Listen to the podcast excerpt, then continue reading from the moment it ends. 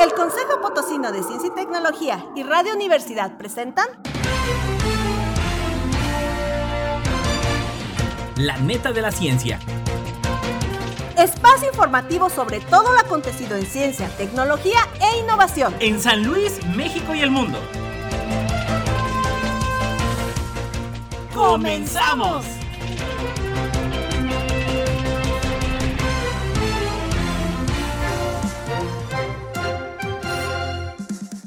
¿Qué tal? ¿Cómo le va? Muy muy buenos días, con el gusto de saludarle como cada jueves en punto de las 11 de la mañana.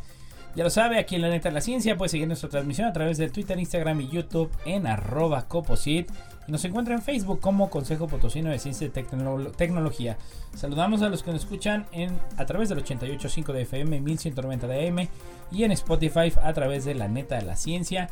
Y bueno, pues sin más, vámonos con los titulares. Titulares.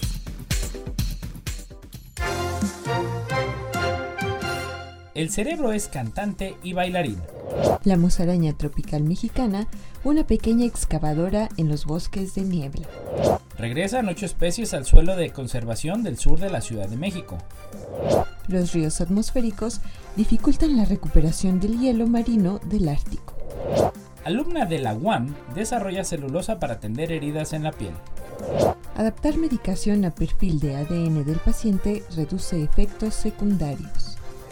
Alzheimer antes de los 20. Detectan primer caso de la enfermedad en joven. Investigadores utilizan nanopartículas para el tratamiento de la fibrosis pulmonar. Encuentran un fármaco prometedor para el tratamiento del hígado graso no alcohólico. La NASA nombra por primera vez a un latino como jefe de sus astronautas. México planea iniciar en abril un proyecto de energía solar. Científicos revelan de qué estaban hechos los bálsamos en momias egipcias. Primera observación de una rara resonancia en moléculas. Un nuevo camino hacia la luz cuántica. El cambio climático puede provocar mayores crisis hídricas locales. Organoides cerebrales trasplantados a ratas responden a estímulos visuales. Vinculan gotas oculares con bacteria resistente. Un nanohilo proteico ofrece pistas contra el cambio climático. Insectos y afines pesan tanto como humanos y animales de granja juntos. Un material elástico e impermeable a gases y líquidos. Nueva forma de hielo es como una foto de agua líquida. Logran entrelazar iones a través de una red cuántica de 230 metros. Ratones con los músculos de Flash. Noticias locales. El cerebro es cantante y bailarín. Laura García de Ciencia UNAM de Crónica. Acéptalo de una vez en cuanto te guste echar un palomazo o intentar nuevos pasos al ritmo de la música. Si quieres saber de dónde viene la capacidad humana de bailar y cantar, sigue leyendo. La danza ofrece varios beneficios grupales e individuales. Por ejemplo, ayuda a tener una mejor atención sostenida, favorece la experiencia emocional, propicia una mejor cohesión social e incluso es buena para la comunicación. Pero, ¿cómo es posible que una sola actividad pueda tener tantos beneficios? Resulta que cuando bailamos, nuestro cerebro libera una serie de neurotransmisores como las endorfinas, las hormonas que relacionadas al placer, la serotonina que nos ayuda a tener un buen estado de ánimo y la oxitocina, famosa por su relación con los sentimientos de apego y amor. Además, como se trata de una actividad que suele hacerse en grupo, brinda muchos beneficios a nivel psicológico y social. Por ejemplo, se sabe que ayuda a desarrollar habilidades de afrontamiento socioemocional y mejorar la autoestima. La danza fue uno de los temas del sexto Festival de Neurociencias, Neurofest, en donde diferentes especialistas se dieron cita para hablar de las neuronas y todo lo que hacen por nosotros. Ahora vayamos al éxito de TikTok. Millones de jóvenes han experimentado una gran satisfacción al imitar los bailes de otros desde esa red social. Esto podría ser porque cuando tu cuerpo se mueve al mismo ritmo de la música, experimentas una doble sensación de placer. Por un lado, respondes a las melodías, ya que tu aparato motor está ligado al sistema de recompensa, el cual está formado por estructuras como el núcleo, accumbens y el área ventral tegmental. Para finalizar, no olvides que cuando escuchas música o bailas vives una experiencia holística, es decir, que además de todo lo que pasa en tu organismo, los ritmos se conectan con nuestros sentidos y con nuestros recuerdos, por lo que no es nada raro que cada que entramos en contacto con alguna de estas dos artes se detone un festival de emociones en nuestro interior. Y bueno, en esta primera neta que vamos a platicar el día de hoy en México, las musarañas representan el cuarto grupo más diverso de los mamíferos terrestres, solo detrás de murciélagos, roedores y carnívoros. No solo es importante destacar el gran número de especies que habitan, pues hay más de 40, sino que cerca de la mitad solamente se encuentran en territorio nacional, es decir, son endémicas de nuestro país. Dentro de este grupo de especies exclusivas en México se encuentra una que se caracteriza por ser muy pequeña, con una longitud de entre 6 a 7 centímetros y con un peso de 8 gramos, la musaraña tropical mexicana. Esta musaraña habita principalmente a lo largo del bosque de niebla en elevaciones de entre los 1000 y 3000 metros sobre el nivel del mar, pasando por estados como Tamaulipas, San Luis Potosí, Querétaro, Hidalgo, Veracruz y Oaxaca. A simple vista podría parecer una musaraña más dentro de la gran diversidad de especies que habitan en el país. Sin embargo, en sus brazos y garras esconde secretos sobre su peculiar forma de vida. El caso de la musaraña tropical mexicana es particular, pues junto con algunas otras especies forma parte de un grupo de musarañas cuyos hábitos son un punto medio entre la vida terrestre y la subterránea, es decir, son semifosoriales. Con respecto a otros mamíferos, la musaraña tropical mexicana tiene más similitudes con los topos, animales no tan pequeños como las musarañas, pero que viven casi todo el tiempo debajo de la tierra y que al igual que ellas, tienen modificaciones en su cuerpo. Sin embargo, es importante señalar que a pesar del parecido físico, así como el parentesco que existe con las musarañas, los topos son un grupo mayormente adaptado a la vida subterránea, con brazos aún más robustos y fuertes, así como unas garras relativamente más anchas que las musarañas. En particular, se cree que la capacidad de excavar de las musarañas tropicales les podría permitir explorar una fuente de alimento muy rica y nutritiva, las lombrices de la tierra. Estos pequeños invertebrados suelen ser muy abundantes bajo suelos húmedos en regiones tropicales, en donde excavan galerías o túneles para alimentarse. La especialización de esta musaraña hacia presas con hábitos subterráneos como las lombrices de tierra también podría reducir la competencia con otras musarañas que prefieren alimentarse de presas que encuentran sobre la superficie de la tierra, lo que permite que puedan coexistir en un mismo hábitat al no depender de manera directa del mismo alimento. Dicha diversidad en hábitos es una de las razones por la cual es posible encontrar tal riqueza del grupo en territorio nacional. El, estudio de Cryptotis mexicanus, es decir, la musaraña de la que estamos platicando en esta neta, la pequeña excavadora en los bosques de niebla es fascinante, ya que nos permite comprender cómo las especies se adaptan a su entorno y hacen uso de los recursos disponibles, siendo una depredadora aterradora para las lombrices de tierra. Regresan ocho especies al suelo de conservación del sur de la Ciudad de México por Reina Paz de Crónica. Animales como linces, coatíes y tlacuaches han regresado a habitar el suelo de conservación del sur de la Ciudad de México, presencias que indican un buen estado de salud del bosque que cuidan durante 24 horas diversas brigadas de ejidatarios asesorados por la Comisión de Recursos Naturales y Desarrollo Rural, la CORENDAR.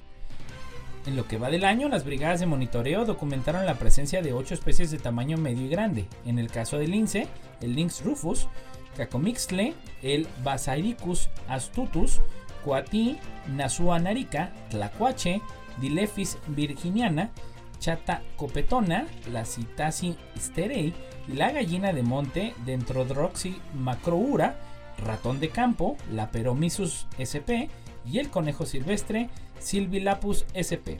De acuerdo con Conedar, de las 88.000 hectáreas de suelo de conservación de la Ciudad de México, 45.000 corresponden a algún tipo de los siguientes ecosistemas: bosque de pino, Oyamel y encino, pastizal de alta montaña, matorral y humedades.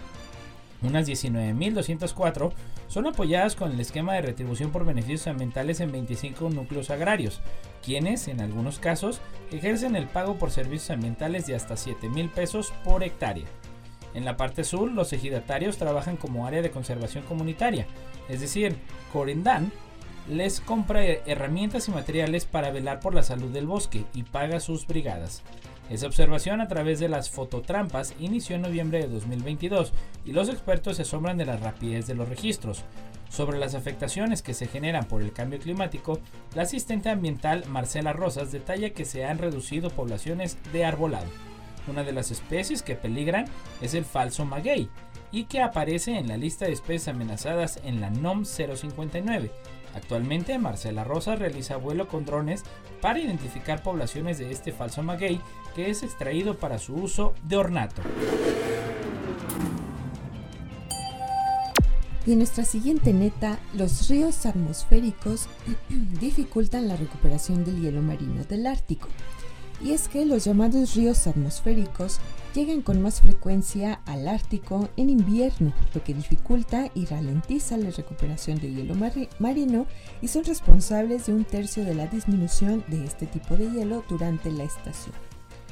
Un equipo dirigido por científicos de la Universidad Estatal de Pensilvania en Estados Unidos publicó en Nature Climate Change que cada vez más son eh, las potentes tormentas llamadas ríos atmosféricos que llegan al Ártico en invierno. Los ríos atmosféricos transportan grandes cantidades de vapor de agua en estrechos sistemas de tormentas en forma de cinta que pueden extenderse a lo largo de miles de kilómetros y producir precipitaciones extremas e inundaciones cuando tocan tierra. Estas tormentas afectan regularmente a regiones costeras de latitudes medianas como California. Con observaciones por satélite y simulaciones de modelos climáticos, los científicos descubrieron que estas tormentas llegan cada vez más al Ártico, en particular a los mares de Barents y de Kara, frente a las costas septentrionales de Noruega y Rusia durante la estación invernal de crecimiento de hielo. Sin embargo, consideró que la importancia de esta investigación radica en que se descubre que la disminución del hielo marino se debe a fenómenos meteorológicos extremos episódicos, los ríos atmosféricos que han logrado producir con más frecuencia en las últimas décadas debido en parte al calentamiento global. La humedad cálida transportada por estas tormentas aumenta la radiación descendente de onda larga o calor emitido a la Tierra desde la atmósfera y produce lluvia. Dos factores que pueden derretir la delgada y frágil capa de hielo que vuelve a crecer durante los meses de invierno. Utilizando imágenes de teledetección por satélite, los científicos observaron el retroceso de hielo marino casi inmediatamente después de las tormentas de ríos atmosféricos y vieron que persistía hasta 10. Según los científicos, debido a este deshielo y a que las tormentas son cada vez más frecuentes, los ríos atmosféricos están ralentizando la recuperación estacional del hielo marino en el Ártico. Alumna de la UAM desarrolla celulosa para atender heridas en la piel. Por Antimio Cruz, de Crónica.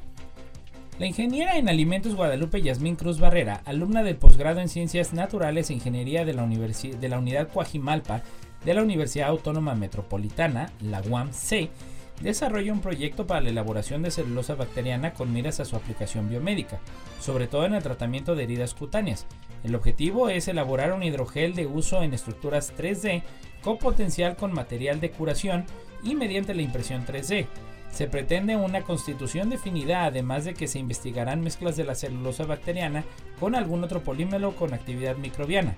La celulosa es un material que se encuentra en las plantas, pero la propuesta de la estudiante de la UAM consiste en producirlo a partir de bacterias, con la finalidad de contribuir al cuidado del medio ambiente al evitar la tala excesiva de árboles, ya que se trata de un biopolímero obtenido por fermentación, en particular de microorganismos de la especie Gluconoacedobater silinum, convirtiéndose en una alternativa a la celulosa vegetal, la que mayor abundancia en la Tierra. Guadalupe Yasmín Cruz Barrera explicó que las propiedades de la molécula de glucosa producida a partir de bacterias muestran una composición química parecida a la de origen vegetal, aunque con diferencias significativas respecto de su conformación estructural y cualidades físicas, que incluye un alto grado de pureza y cristalinidad. En su forma pura, no es tóxica ni alergénica, sino biocompatible y biodegradable, lo que le ha hecho un componente atractivo para los sectores diversos, en especial de la salud. Esta celulosa extraña un gran, entraña un gran reto, ya que de momento se consigue por medio de una bacteria derivada de la kombucha, una bebida a base de té endulzado de sabor ácido y del inoculo de dicho microorganismo. Alrededor de 15 días después de este proceso, emana una nata o polímero de celulosa bacteriana que está libre de lignina y hemicelulosa, que son cadenas largas de azúcares que dan soporte y estructura a las paredes celulares vegetales. También está libre de otras moléculas que, en el caso de las plantas, dificultan su extracción. La celulosa vegetal posee rigidez mientras que la bacteriana está libre de estos compuestos, lo cual es un gran avance biotecnológico y permite mayor flexibilidad. El grado de cristalinidad y las facultades mecánicas dependerán del proceso o el polímero en el que se mezcle. La ingeniería en alimentos, la ingeniera en alimentos comentó que actualmente se encuentra en la fase de alcanzar la combinación perfecta para una producción de celulosa bacteriana grande y lo más económica posible. Y bueno, ¿ha escuchado usted el término de farmacobiología? Pues nuestra siguiente neta se relaciona con este tema y es que adaptar medicación a perfil de ADN del paciente reduce efectos secundarios.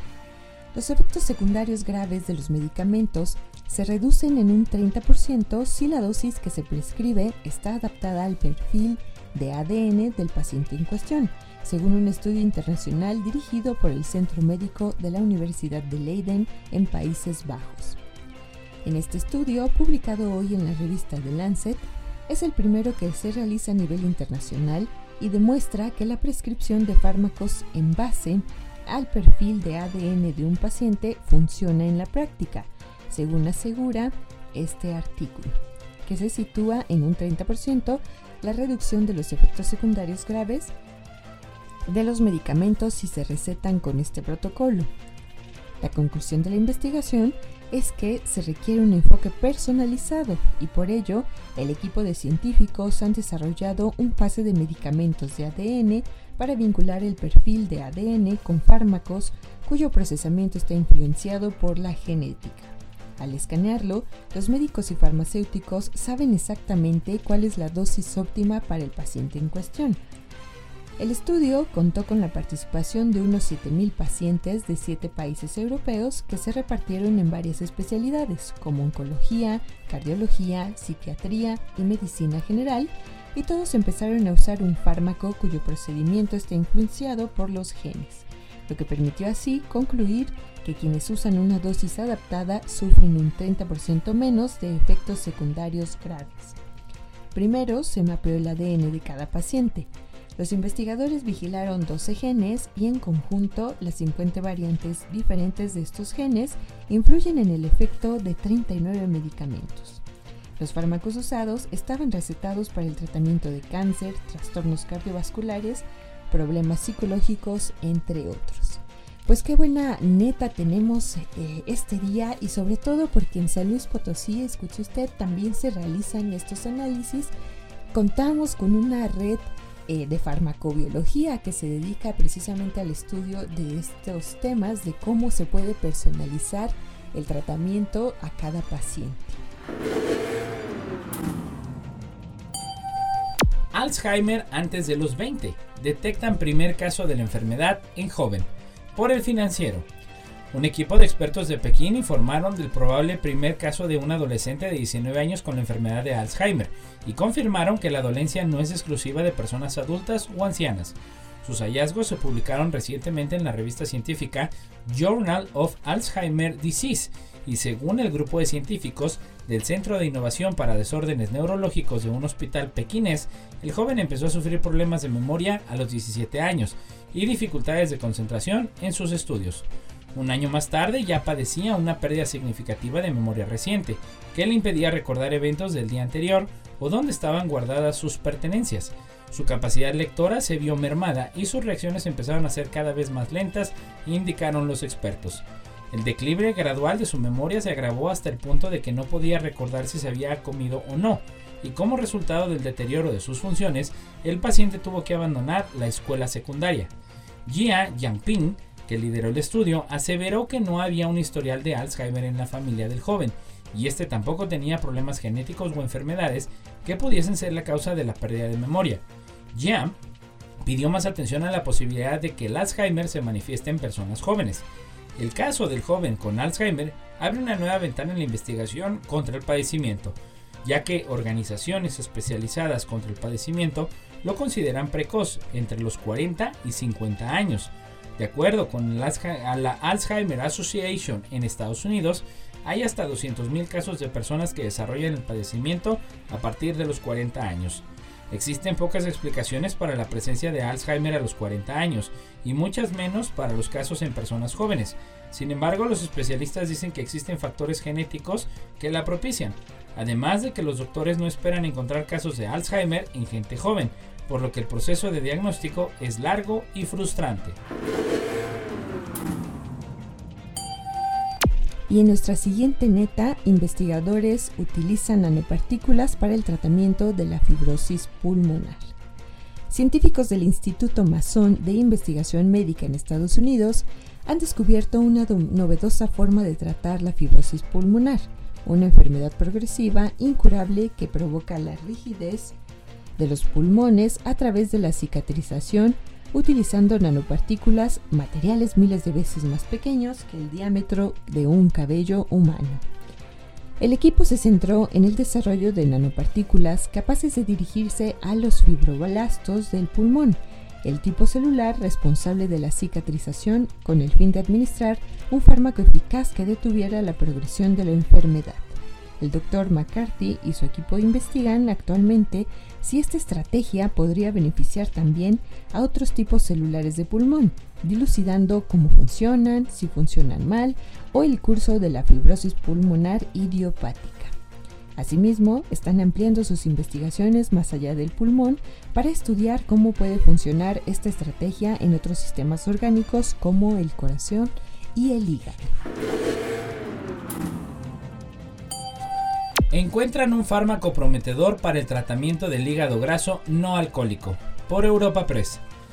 Un estudio dirigido por investigadores de Karolinska Institute en Suecia, con la participación española del Centro de Investigación Biomédica en Red de Diabetes y Enfermedades Metabólicas Asociadas, el CIBERDEM, y del Centro de Investigación Biomédica en Red de la Fisiopatología de la Obesidad y Nutrición, el CIBERONP, ha identificado un fármaco candidato para el tratamiento del hígado graso no alcohólico, el HGNA. Se trata de un hallazgo que resulta prometedor, ya que en la actualidad no existe ningún tratamiento para la enfermedad, que afecta a muchas personas con diabetes de tipo 2 y que puede derivar en otras enfermedades hepáticas graves. El estudio preclínico publicado en la revista Journal of Hepatology indica que un anticuerpo que bloquea la proteína BEGFB presenta una posible opción terapéutica para la enfermedad del hígado graso. Desde hace décadas, la obesidad y el sobrepeso son una enfermedad común en todo el mundo que, en otros problemas, ha provocado un fuerte aumento de la incidencia de la diabetes de tipo 2.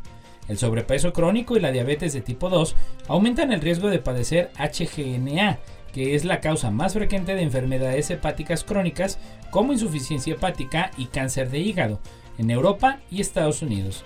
El tejido adiposo blanco tiene una notable capacidad de almacenar energía en forma de lípidos, pero en caso de obesidad crónica y a menudo de diabetes de tipo 2, no es suficiente aumenta la concentración de ácidos grasos en la sangre. Por tanto, se almacenan en otros lugares, incluido el hígado. La acumulación de grasa en el hígado no solo interfiere en la segregación de glucosa y provoca resistencia a la insulina, sino que también aumenta el peligro de daños permanentes en uno de los órganos más importantes del cuerpo. La HGNA afecta a más de 100 millones de adultos e investigaciones anteriores indican un riesgo 17 veces mayor de cáncer de hígado en personas con HGNA. En las personas con diabetes tipo 2, la incidencia de HGNA es del 25 al 29%. En la actualidad, no existen fármacos aprobados para el tratamiento de la HGNA. Y en otra neta internacional, la NASA nombra por primera vez a un latino como jefe de sus astronautas. La NASA anunció este jueves el nombramiento de Joseph Acaba como jefe de la oficina de astronautas del Centro Espacial Johnson en Houston, Texas, un puesto en el que hasta ahora no había habido una persona de origen latino como él. El californiano Acabá, un veterano astronauta de ascendencia puertorriqueña que ha estado un total de 306 días en el espacio, repartidos en tres misiones, reemplaza al astronauta de la Agencia Espacial Estadounidense Drew Fuster, quien ha sido jefe interino de la oficina desde que Reid Weisman dejó el puesto a finales de 2022.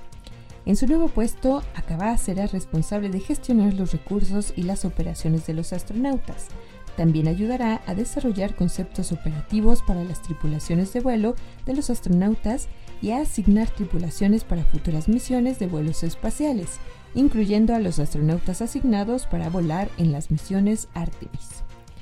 Nacido en 1967, Acaba voló en 2009 a bordo del STS-119 en el transportador espacial Discovery a la Estación Espacial Internacional para entregar el último par de alas de paneles solares generadores de energía y realizó dos caminatas espaciales. En 2012 viajó a bordo de una nave espacial rusa, Soyuz, a la estación espacial donde trabajó como ingeniero de vuelo para la expedición 3132. Además, se desempeñó recientemente como ingeniero de vuelo en la Estación Espacial Internacional para la expedición 5354. Acaba nació en Inglewood y se licenció en geología por la Universidad de California en Santa Bárbara. Obtuvo un máster en geología por la Universidad de Arizona y otro en educación. Currículo e instrucción por la Universidad Tecnológica de Texas. Antes de ser seleccionado como astronauta en 2009, Acaba estuvo en la Reserva del Cuerpo de Marines de Estados Unidos y en el Cuerpo de Paz, donde trabajó como geólogo y ejerció de profesor de educación secundaria. Desde su regreso a la Tierra, Acaba ha prestado apoyo a la Oficina de Astronautas en diversas funciones, entre ellas la de director de operaciones en Rusia y jefe de la Oficina de Pruebas de Integración de Vehículos.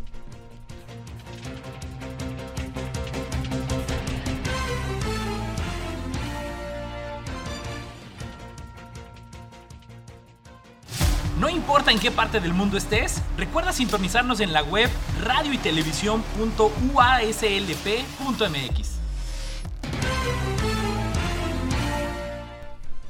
México planea iniciar en abril un proyecto de energía solar.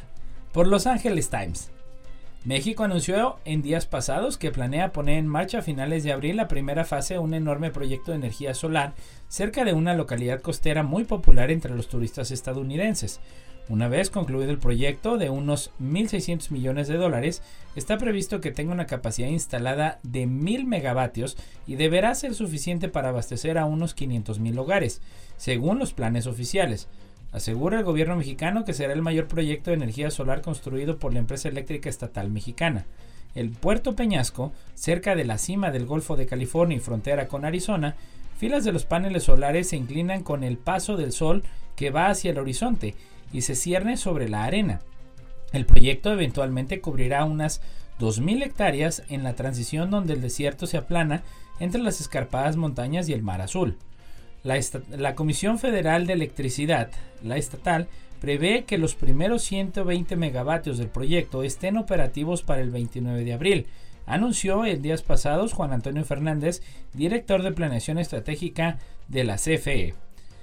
En una presentación ante decenas de diplomáticos extranjeros en Puerto Peñasco, el secretario de Relaciones Exteriores, Marcelo Ebrard, dijo que el proyecto era una representación regional del nuevo modelo de desarrollo de México.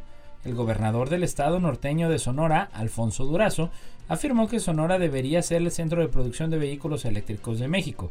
Además del proyecto de energía solar, ese estado que cuenta con los mayores yacimientos conocidos del litio por el país, un componente clave en las baterías de los vehículos eléctricos.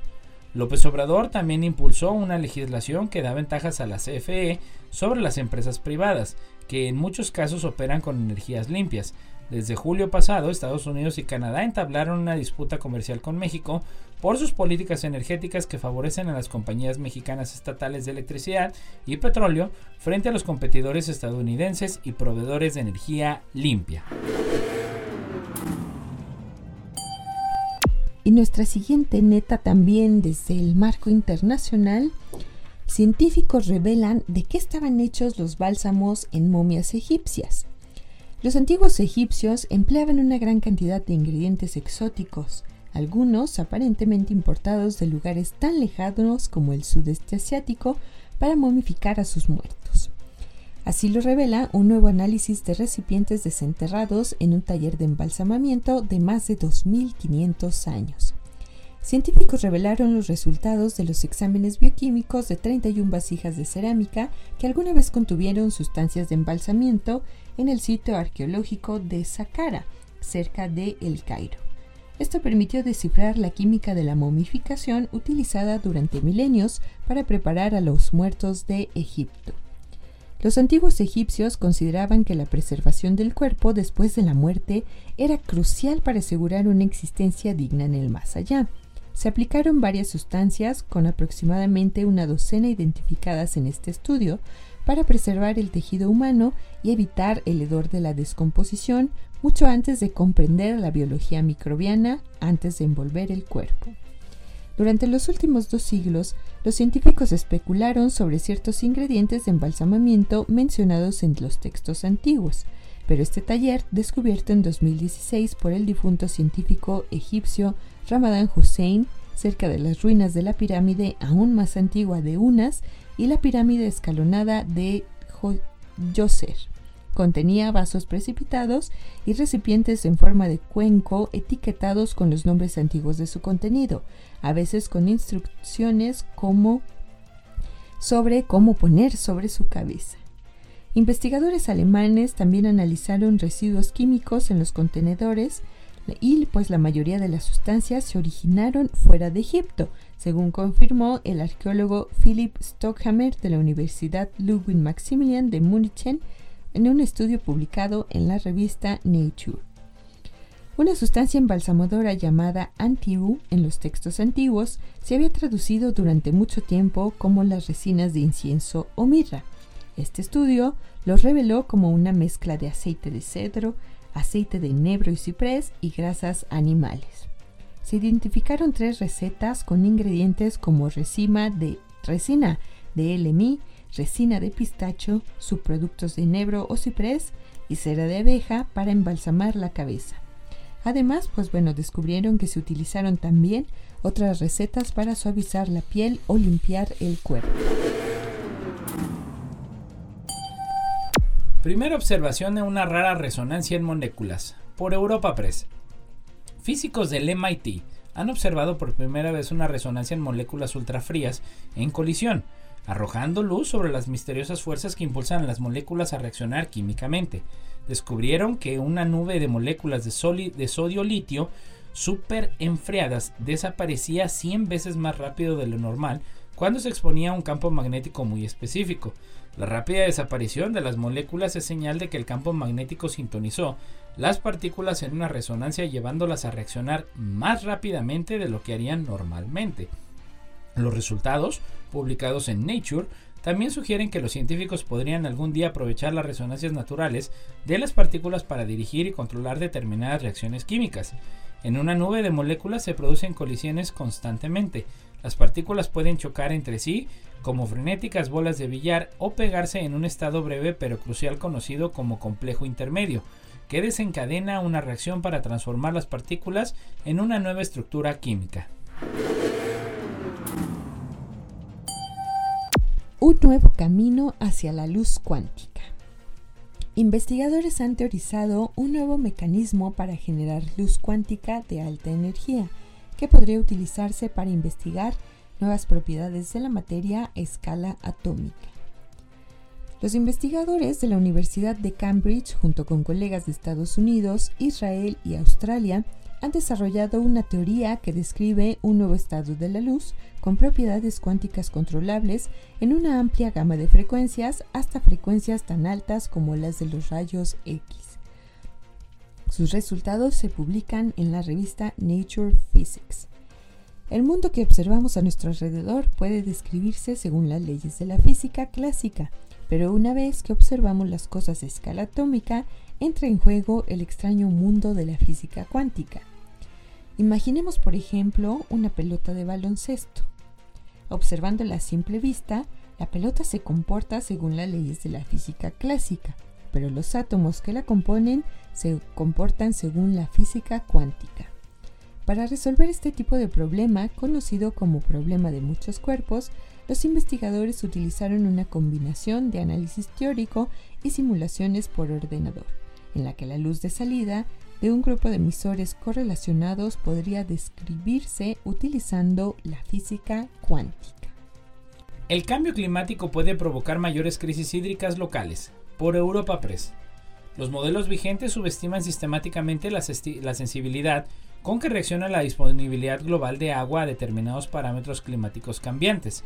Un análisis de la Universidad Tecnológica de Viena, TU Wen, de los datos medidos en más de 9.500 cuencas hidrológicas de todo el mundo, demuestra que el cambio climático puede provocar crisis hídricas locales en mayor medida de lo previsto. Los resultados se publican ahora en la revista Nature Water. A nivel local, a menudo es posible explicar muy bien cómo se relaciona la disponibilidad de agua con parámetros externos como la precipitación o la temperatura. Esto se estudia en muchas estaciones de medición de todo el mundo, en particular en el laboratorio de hidrología de Blush de Peskirchen, donde se han instalado numerosos sensores en una superficie de 60 hectáreas pero no se pueden extraer conclusiones globales a partir de estas observaciones individuales. Es difícil desarrollar un modelo físico sencillo que permita calcular con precisión estas interrelaciones en todos los lugares del mundo. Para ello, Gunther Bloch ha colaborado con colegas de China, Australia, Estados Unidos y Arabia Saudita para crear y analizar una gran base de datos de observaciones de caudales de todo el mundo. Se han incluido más de 9.500 cuencas hidrográficas, con series cronológicas que abarcan varias décadas en el pasado, y resultó que la conexión entre las precipitaciones y la cantidad de agua en los ríos es mucho más sensible de lo que se pensaba, y por tanto mucho más sensible de lo que se supone en los modelos utilizados actualmente para predecir el cambio climático. Por tanto, los modelos de previsión de los efectos del cambio climático en el abastecimiento de agua deben revisarse a fondo, hasta ahora las mediciones de la escorrentía no solían incluirse en absoluto en los modelos, como los que actualmente presenta el IPCC, afirma Glunter Bosch.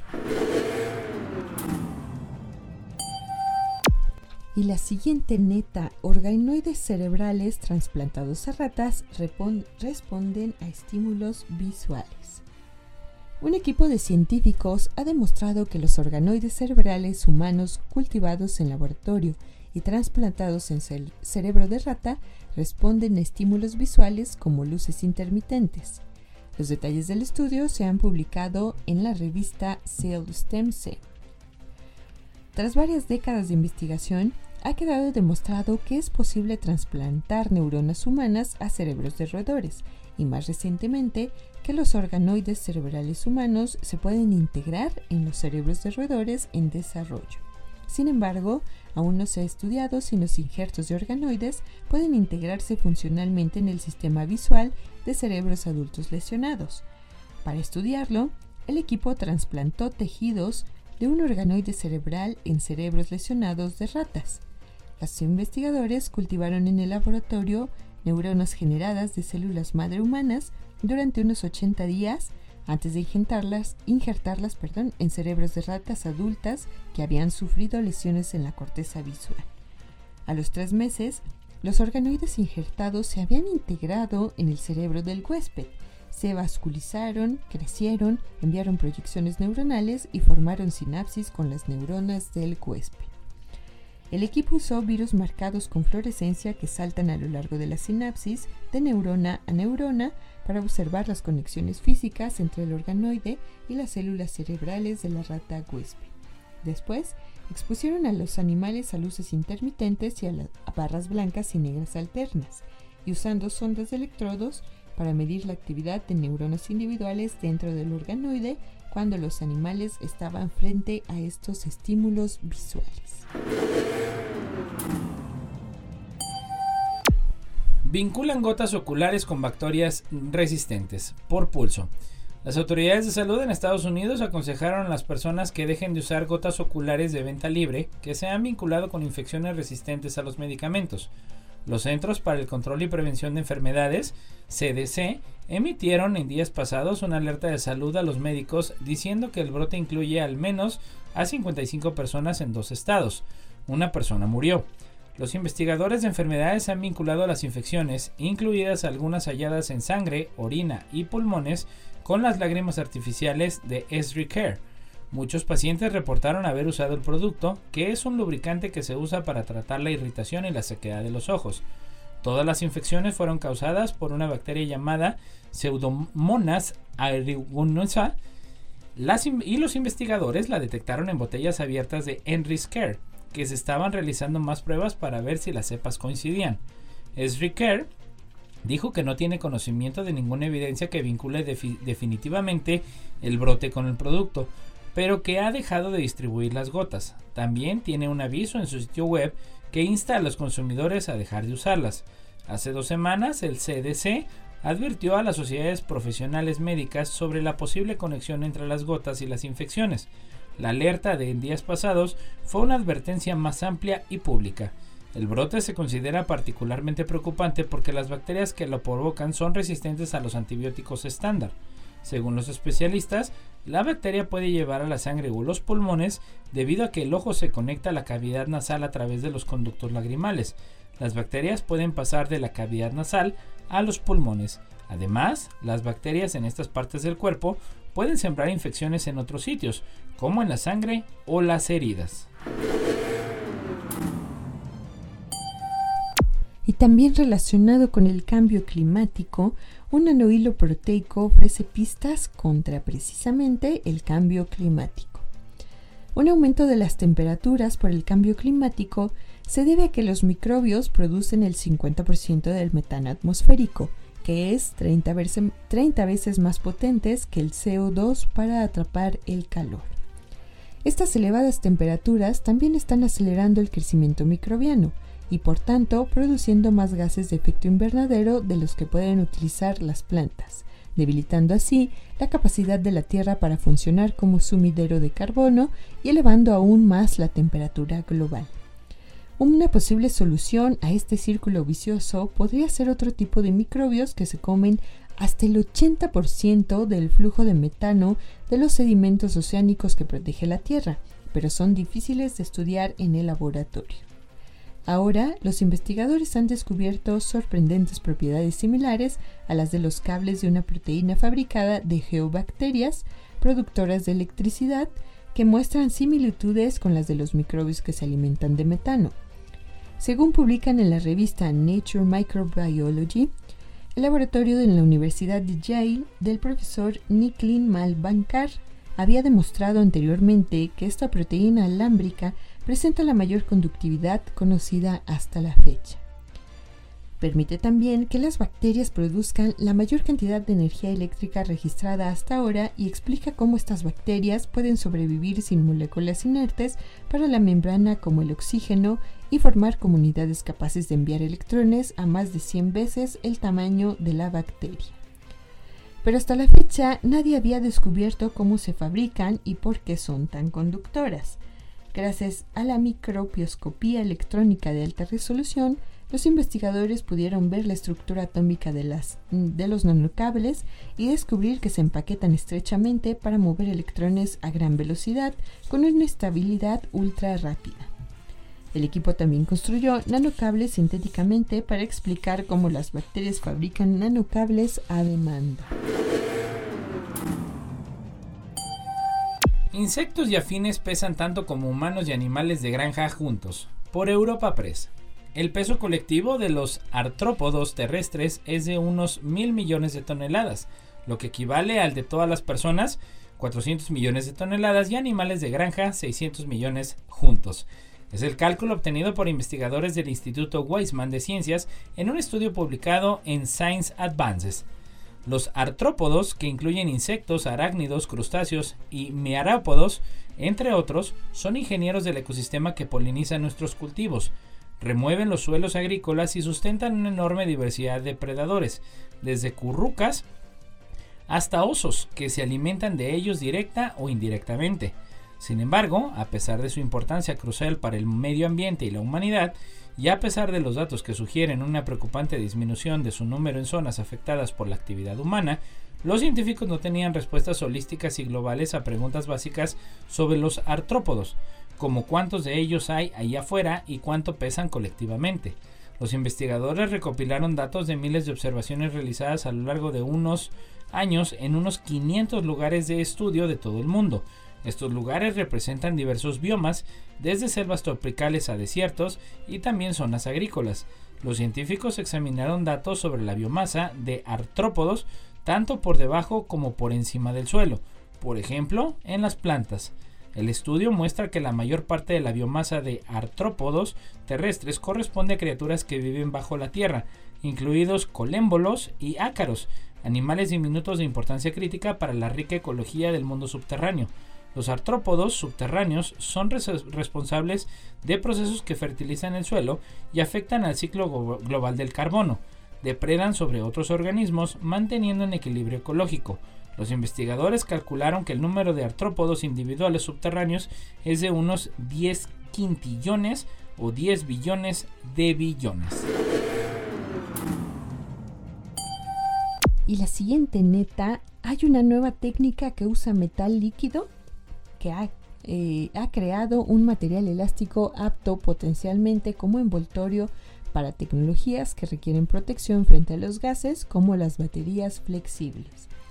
Se trata de un paso importante porque durante mucho tiempo ha existido una disyuntiva entre la elasticidad y la impermeabilidad a los gases, según afirma Michael Dickey, coautor de un artículo sobre el trabajo, y el catedrático Camille Henry Dreyfus de Ingeniería Química y Biomolecular de la Universidad Estatal de Carolina del Norte. El avance se publicará en Science. Básicamente, las cosas que eran buenas para mantener los gases fuera tendían a ser duras y rígidas, y lo que se ofrecía y lo que ofrecía elasticidad permitía que los gases se filtraran, señala el investigador. Nosotros hemos creado algo que ofrece la elasticidad deseada a la vez que impide la entrada de gases. La nueva técnica utiliza una aleación eutéctica de galidio e indio. Eutéctico significa que es la aleación que tiene un punto de fusión inferior al de sus componentes. En este caso, el material llamado como I-cal es líquido a temperatura ambiente. Nueva forma de hielo es como una foto del agua líquida. Por Europa Press. Científicos de Cambridge y el University College de Londres, el UCL, han descubierto una nueva forma de hielo más parecida al agua líquida que cualquier otra y puede ser clave para comprender este líquido. Según el estudio publicado en Science, la nueva forma de hielo es amorfa y a diferencia del hielo cristalino ordinario donde las moléculas se organizan en un patrón regular, en el hielo amorfo las moléculas están en una forma desorganizada que se asemeja a un líquido. En este artículo, el equipo creó una nueva forma de hielo amorfo en un experimento y logró un modelo a escala atómica en simulación por computadora. Los experimentos utilizaron una técnica llamada molienda de bolas, que muele hielo cristalino en pequeñas partículas utilizando bolas de metal en un recipiente de acero. Este molino de bolas se usa habitualmente para fabricar materiales amorfos, pero nunca se había aplicado al hielo. El equipo descubrió que la molienda de bolas creaba una nueva forma amorfa de hielo al que han llamado hielo amorfo de densidad media, MDA por sus siglas en inglés, y que a diferencia de todos los demás hielos conocidos, tenía una densidad similar a la del agua líquida y cuyo estado se asemejaba al agua en forma sólida. Para comprender el proceso a escala molecular, el equipo empleó simulación computacional. Al limitar el procedimiento de molienda de bolas a través del corte aleatorio repetido de hielo cristalino, el equipo creó con éxito un modelo computacional de MDA. Y bueno, casi para despedirnos de las netas del día de hoy, logran entrelazar iones a través de una red cuántica de 230 metros. Equipos de la Universidad de Innsbruck han entrelazado dos iones atrapados a una distancia de 230 metros, algo que hasta ahora solo se había conseguido en un mismo laboratorio. Los nodos de esta red se encontraban en dos laboratorios del Campus Technic, al oeste de Innsbruck, en Australia. El experimento demuestra que los iones atrapados son una plataforma prometedora para futuras redes cuánticas que abarquen ciudades y con el tiempo continentes. Los iones atrapados son uno de los principales sistemas para construir ordenadores cuánticos y otras tecnologías cuánticas. Para enlazar múltiples sistemas cuánticos de este tipo, se necesitan interfaces a través de las cuales puedan transmitirse la información cuántica. En los últimos años, investigadores dirigidos por Tracy Northup y Ben Lanyon del Departamento de Física Experimental de la Universidad de Innsbruck han desarrollado un método para lograrlo atrapando átomos en cavidades ópticas de forma que la información cuántica pueda transferirse eficazmente a partículas de luz. A continuación, las partículas de luz pueden enviarse a través de fibras ópticas para conectar átomos situados en distintos lugares. Ahora, sus equipos, junto con teóricos dirigidos por Nicolas Sandworth de la Universidad Paris-Saclay, ha conseguido por primera vez entrelazar dos iones atrapados a más de unos metros de distancia. Los dos sistemas cuánticos se instalaron en dos laboratorios, uno en el edificio que alberga el Departamento de Física Experimental y otro en el edificio que alberga el Instituto de Óptica Cuántica e Información Cuántica de la Academia Austríaca de Ciencias. Ratones con los músculos de Flash, por Europa Press. Músculos súper rápidos que pueden moverse a velocidades como las de los superhéroes del cómic de The Flash han sido identificados por primera vez en piernas del mundo natural, concretamente en ratones. Científicos del Instituto de Zoología y del Instituto de Células Madre y Medicina Regenerativa de Pekín de la Academia China de Ciencias creen que este hallazgo abre la perspectiva de futuras investigaciones que podrían romper los límites físicos de velocidad de los movimientos normales de brazos y piernas humanos. Científicos del Instituto de Zoología y del Instituto de Células Madre y Medicina Regenerativa de Pekín de la Academia China de Ciencias creen que precisamente bajo el desarrollo de este tipo de animales pudieran encontrarse nuevos beneficios. Los investigadores utilizaron esta nueva técnica para estudiar células en cortes congelados de músculos de patas de ratón. Descubrieron que algunas de estas células contenían firmas metabólicas, es decir, grupos de sustancias bioquímicas producidas durante el metabolismo celular que normalmente solo se encuentran en los músculos rápidos. Las células rápidas de las patas de ratón que mostraban una gran cantidad de metabolitos y genes asociados al entrenamiento físico, también contenían firmas metabólicas parecidas a las de los músculos oxidativos, es decir, los músculos resistentes a la fatiga que se utilizan para ejercicios de resistencia como los maratones. Los científicos plantearon la hipótesis de que con la estimulación neuronal repetida, las plantas de ratón habían empezado a formar pequeñas cantidades de músculos súper rápidos, similares a los que controlan los movimientos oculares humanos.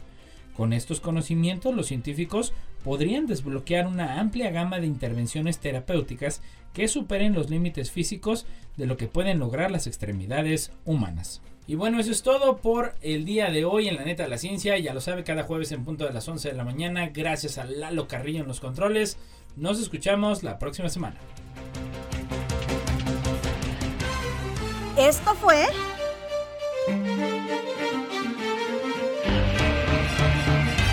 La neta de la ciencia. Noticiero de Ciencia, Tecnología e Innovación. Presentado por el Consejo Potosino de Ciencia y Tecnología y Radio Universidad.